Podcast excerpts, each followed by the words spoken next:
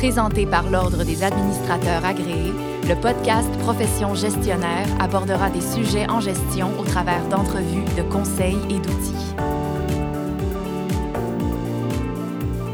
La crise sanitaire provoquée par la propagation du coronavirus COVID-19 demande aux gestionnaires des services de santé une adaptation instantanée qui est sans précédent. Ils sont les indispensables courroies de transmission pour absorber les informations, pour les traiter, les adapter à la réalité vécue par le personnel qui est confronté aux exigences du terrain. Ils sont aussi appelés à rétroagir et à répondre adéquatement aux directives gouvernementales.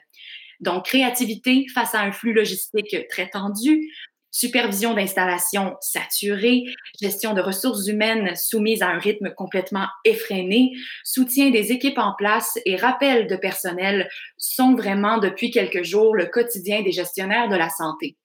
On s'est entretenu avec Pierre-Paul Millette, ADMA, directeur général adjoint, programme santé physique général et spécialisé et directeur des services multidisciplinaires du CIU-SSS du Centre-Sud de l'île de Montréal, dont dépend la clinique de dépistage temporaire qui est située sur la place des festivals. Donc, euh, moi, je voulais voir euh, déjà dans un premier temps, est-ce que vous pourriez euh, bah, vous présenter, c'est-à-dire quel est votre poste et puis quelles sont vos responsabilités et puis missions au quotidien en temps normal?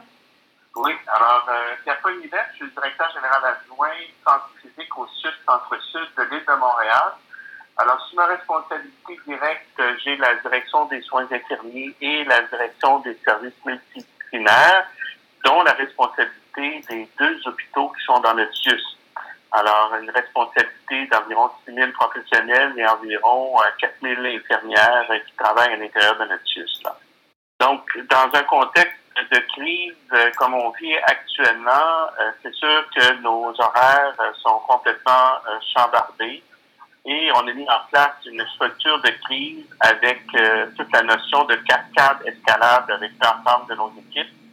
Alors, on débute très tôt le matin à 7 heures, puis on a des rencontres avec des équipes pour arriver à un comité de direction quotidien euh, pour lequel on donne euh, l'ensemble des éléments qui sont mis en place pour l'ensemble des secteurs d'activité qui sont sous nos responsabilités. Alors, euh, ce comité de direction est, a lieu à une heure, à deux heures l'après-midi. Alors, ce qui fait que ça nous permet là, de, pouvoir euh, donner des grandes orientations. Et par la suite, il y a d'autres rencontres qui se poursuivent et des rencontres euh, de la table des chefs de département quotidiennes. Donc, euh, c'est les médecins responsables de secteur, exemple, les, médecins chefs de département de chirurgie, de médecins spécialisés, etc., d'urgence, de soins intensifs qui sont présents à ces rencontres-là. Et on fait un topo avec eux. On écoute aussi ce qu'ils disent sur le terrain. Alors ça, ça fait partie de nos journées qui sont totalement euh, chamboulées. Alors c'est sûr que les grandes priorités qu'on a dû traiter dans les dernières semaines, c'est un euh, délestage d'activités, de nos activités quotidiennes. Alors c'est sûr que, exemple, euh, des programmes opératoires pour des gens qui ont des opérations non urgentes, qu'on appelle des cas électifs, qui ne sont pas des cancers ont tous été appelés pour être reportés. On s'entend que notre priorité actuellement, c'est de faire en sorte qu'on ait le moins de visiteurs possible à l'intérieur de l'hôpital pour préserver la sécurité de nos patients qui sont hospitalisés et aussi la sécurité de euh, notre personnel. Alors, on a mis en place, euh, donc, depuis deux semaines, euh, déjà, là, un arrêt de visite de tous les, de tous les patients qui sont hospitalisés et depuis lundi dernier, une réduction importante de toutes les activités ambulatoires. Donc, euh, avec les médecins, on revoit l'ensemble des cas qui sont vus, exemple en clinique externe, et les patients qui sont vus ne sont que les cas urgents. Tous les autres ont suivi soit téléphonique auprès de l'usager pour dire voir comment ils vont et tout ça, et reporter le rendez-vous à une date ultérieure après que cette crise-là sera passée. Donc, notre objectif, c'est de faire en sorte de faire le plus de place possible dans l'hôpital euh, pour euh, que nos patients qui arriveront avec euh, le COVID-19, la COVID-19, là, puissent être hospitalisés de façon sécuritaire et qu'on puisse faire des unités aussi qui sont réservées pour cette clientèle-là. C'est vraiment les orientations qu'on donne actuellement. Parfait, merci beaucoup. Puis, est-ce que vous aviez comment dire, un, plan de gestion de risque qui avait euh, qui était établi au préalable euh, et que vous suivez ou est-ce que il y en avait un puis finalement vous sentez que vous l'adaptez peut-être quotidiennement? Ben, il y en a un qui, qui était là, mais qui comprendrait, c'est la première fois depuis, je pense même plus de 30 ans, qu'on a à établir des, des conditions telles que l'on vit actuellement. Alors, c'est sûr qu'il y a eu la crise du H1N1 qui était plus à ce moment-là la vaccination massive de la population avec quelques cas seulement. Mais vous voyez l'évolution des cas au Québec de la COVID-19. Euh, alors, c'est sûr que le réseau actuellement est totalement mobilisé à faire en sorte qu'on puisse recevoir cette masse de population qui sera malade et euh, qui aura besoin donc de soins avec des conditions particulières d'isolement alors, c'est sûr que seulement ce qu'on regarde comparativement à, nos façons de faire habituelles où on a quelques cas seulement isolés dans l'hôpital, là, ce sera des unités complètes qui seront isolées. Ça va permettre donc que notre personnel puisse garder euh, l'ensemble du matériel de, de protection qu'ils ont, donc les masques qu'on entend parler beaucoup, les N95, les visières, etc., les, les euh, espèces aussi de de, de, de survêtements qu'on doit mettre pour euh, les isolés. Alors, quand tous les patients sont, sont atteints de la même maladie, on peut passer donc de chambre en chambre, bien sûr, en conservant les méthodes de, de lavage de mains et tout ça, mais en même temps, ils pourront garder les masques N95, les visières et tout ça. Alors, ça va nous permettre de réduire aussi le matériel requis auprès de la population pour euh, avoir soin de, des usagers mais aussi de garder une sécurité auprès de notre, de notre, euh, de notre personnel. Oui, effectivement, qui est quand même la, qui est aussi un des, des critères, on va dire, primordiaux pour que tout cela puisse, puisse fonctionner, j'imagine. Euh, Exactement. Et euh, est-ce que vous auriez, alors c'est sûr que votre le, le, domaine dans lequel vous exercez est le domaine le premier touché, puis qui est un petit peu différent des autres domaines de gestion qu'on a avec nos membres ADMA. Euh, mais par exemple, euh, est-ce que vous auriez, vous, euh, à titre de gestionnaire, des. comment dire Vous savez, les employés peuvent être anxieux, peuvent être. Peuvent mal vivre en fait cette période de, transition parce que c'est une période de crise. Est-ce que vous avez des, conseils, des choses à donner peut-être par rapport à ça aux gestionnaires? Oui, absolument. Alors, des conseils à donner, c'est la communication. Je pense que dans un contexte tel que celui c'est de s'assurer que la communication euh, soit en cascade et en escalade. Donc, euh, euh, quotidiennement, on a un courriel qui est envoyé à l'ensemble du personnel sur toutes les choses qui sont mises en place, son intérêt pour eux, pour les rassurer, donner des, des, coordonnées aussi pour que les gens puissent communiquer quand ils ont telle, telle, telle difficulté. donc, c'est quotidiennement et aussi des rencontres on essaie de plus faire de rencontres de groupe. On suit aussi les conseils qui nous sont donnés d'éviter des, regroupements.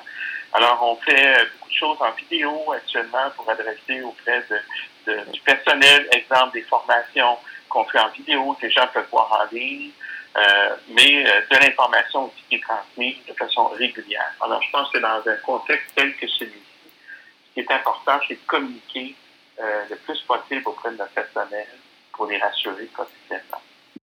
Effectivement, oui, c'est euh, quand même relativement euh, le... important, surtout en contexte où on ne sait pas trop euh, vers quoi on s'en va pour la plupart des entreprises. Puis j'ai une autre question. au niveau de la rotation du personnel, on a vu que, par exemple, l'ordre des infirmières faisait appel aux infirmières retraitées, de même que pour les médecins, c'est ce qui est arrivé en France aussi. Est-ce que c'est votre cas? Est-ce que vous réintégrez des, euh, des personnes qui étaient euh, finalement à la retraite ou qui étaient euh, en indisponibilité? oui, oui, tout à fait. On intègre des gens qui sont à la retraite, des gens qui sont en disponibilité. Je vous donne un exemple. On a ouvert aujourd'hui une clinique de dépistage dans la place des spectacles, la place des festivals. Oui. donc, c'est un drive-thru qu'on appelle. Les gens peuvent venir soit en véhicule automobile ou à pied. Ah, OK. Et euh, on a près de 300 personnes qui sont en place. Alors, c'est sûr qu'on a dû faire du délestage dans nos deux hôpitaux, mais aussi dans d'autres euh, directions là, qui ne sont pas nécessairement liées aux hôpitaux pour venir supporter les hôpitaux, mais aussi ces cliniques-là qu'on a mises en place. Et donc, à l'intérieur de ça, exemple, la gestionnaire qui gère cette clinique est une gestionnaire que j'ai interpellée, qui était à la retraite depuis un an et demi et que j'ai interpellée pour venir nous supporter pour euh, organiser en fait cette clinique-là. Euh, donc, c'est ce qui a été fait dans les dernières semaines. Puis plus spécifiquement, ce week-end, donc elle était en place ce week-end là, pour euh, organiser avec le personnel, monter aussi toute la structure avec des tentes et tout, pour faire en sorte que ça soit fonctionnel dès ce matin. Cette clinique-là, c'est celle qui a ouvert aujourd'hui. Est-ce qu'elle dépend directement de votre euh, entité à vous? Oui, exactement. Elle dépend du site centre sud. Tout comme la première qui a été ouverte à l'Hôtel de Montréal il y a euh, deux semaines. Alors, c'était aussi euh, sous notre responsabilité au Centre-Sud l'ouverture de cette clinique-là.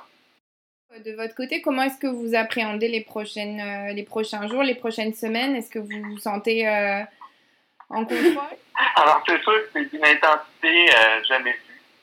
Euh, je vous donne un exemple. Il y a deux semaines, euh, je me suis mis à calculer un peu mes heures parce que j'étais fatigué à la fin de la semaine. Alors, dans la semaine, j'avais fait 72 heures de travail au bureau. Alors, euh, on avait ouvert la clinique à l'Hôtel Dieu. Donc, le week-end précédent, on était à l'Hôtel Dieu pour assurer que tout était fonctionnel. J'étais présent sur le terrain pour mobiliser aussi les équipes et tout. Là. Alors, juste dans un contexte comme ça, il faut euh, s'assurer aussi de descendre sur le terrain, puis euh, euh mobiliser nos équipes, puis voir aussi qu'on est omniprésent auprès des équipes là, pour mobiliser, les encourager, c'est pas un contexte facile, là, parce que les gens doivent vivre avec un masque quotidien toute la journée euh, pour euh, faire des tests auprès de la clientèle et tout. Donc, euh, c'est important aussi d'adresser des messages d'encouragement auprès de nos équipes. Là. C'est sûr que à titre de gestionnaire, vous avez plusieurs, plusieurs chapeaux dans le sens, bah, vous devez encadrer, gérer, planifier, puis comme vous le dites là également, soutenir et communiquer, encourager vos équipes. Puis, euh, écoutez, ben, je, on vous souhaite en tout cas bon courage euh, pour la suite. Et euh, moi, je vous remercie pour, pour le temps que vous nous avez accordé. J'aimerais peut-être ajouter un élément qui est pour moi très important.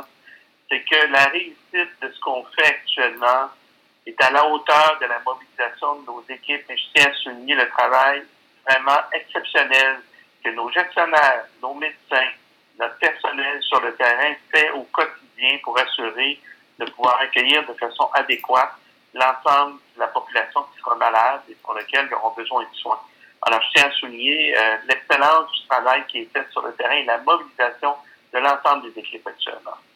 C'est très important de le souligner, ainsi que la mobilisation de la part du public de respecter les consignes. Et ça, je vous dirais que c'est essentiel parce que plus la population va respecter les consignes qui sont données par le premier ministre, la ministre de la Santé et notre directeur national de santé publique, moins on aura de cas qui vont hospitaliser qui auront besoin de nos services. Et c'est ce qu'on souhaite le plus possible, c'est s'assurer que la population respecte les consignes de confinement. Je sais que c'est facile, mais en même temps, c'est ce qui va permettre à ce que le moins possible de personnes qui seront contaminées essentiel que la population euh, comprenne bien ça. Mais écoutez, mais merci beaucoup, Monsieur Millette, pour votre temps. merci beaucoup, ça me fait plaisir. Au revoir. C'était Pierre-Paul Millette, ADMA, directeur général adjoint programme santé physique générale et spécialisée et directeur des services multidisciplinaires du CIU-SSS du Centre-Sud de l'île de Montréal. Pour partager sur le sujet via les médias sociaux, vous n'avez qu'à ajouter le hashtag profession gestionnaire. Merci à tous les auditeurs et auditrices et à la prochaine. Profession gestionnaire était présentée par l'Ordre des administrateurs agréés, l'Ordre professionnel des gestionnaires du Québec. Pour des articles, des outils et des formations en ligne en lien avec le domaine de la gestion, visitez le adma.qc.ca.